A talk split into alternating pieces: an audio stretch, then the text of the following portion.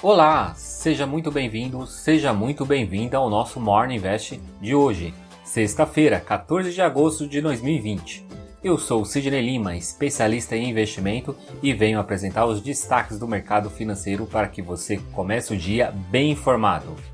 A última quinta-feira, os investidores continuaram de olho bem atento em Brasília, principalmente após o presidente Jair Bolsonaro ter afirmado que irá respeitar o teto dos gastos e querer a responsabilidade fiscal.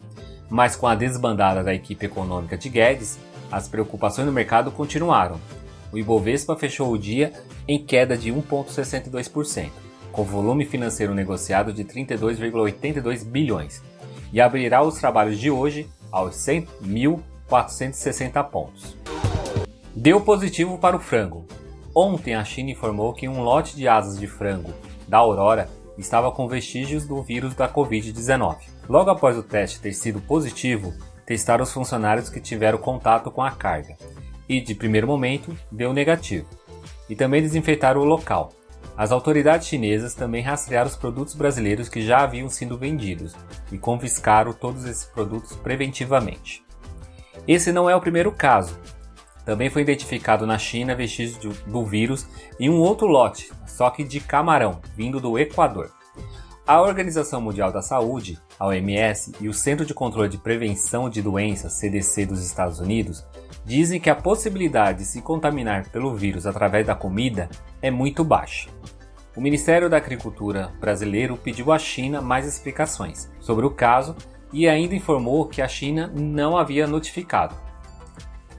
E mudando de assunto, vamos falar de coisa boa? O setor de serviços em junho teve uma alta de 5% em relação a maio, segundo os dados da pesquisa mensal de serviço do IBGE. Em comparação com junho do ano passado, houve uma redução de 12%, já descontados os efeitos da inflação. A taxa acumulada no ano é uma redução de 8,3%.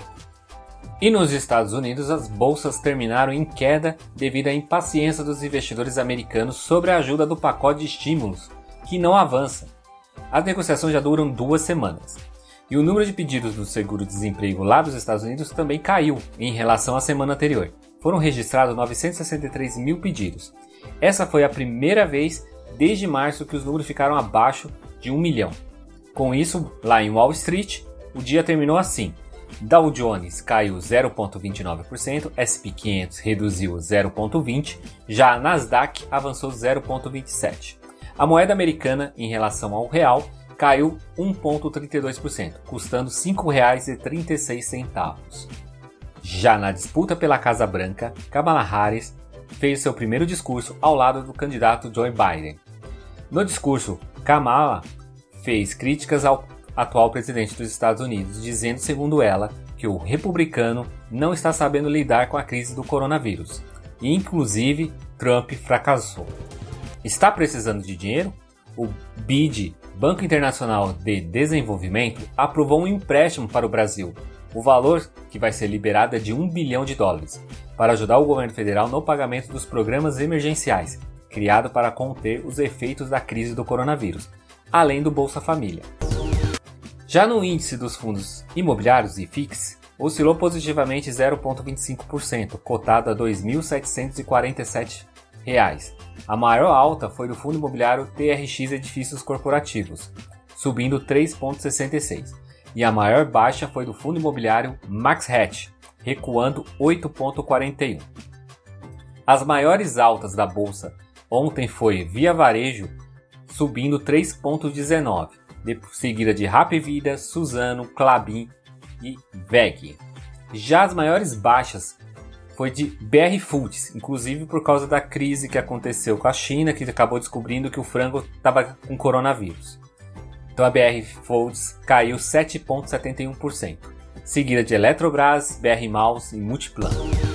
Na agenda de hoje temos o índice IBC-BR, que é o índice da atividade econômica, o índice que tenta basicamente antecipar o PIB. E na agenda internacional temos o número do PIB da zona do euro, além das vendas de varejo dos Estados Unidos. Esses foram os destaques de hoje. Já aproveita esse conteúdo, compartilha com mais pessoas e tenha uma excelente sexta-feira. Eu te encontro agora só segunda-feira, então Nesse mesmo canal eu te espero, segunda-feira. Até lá!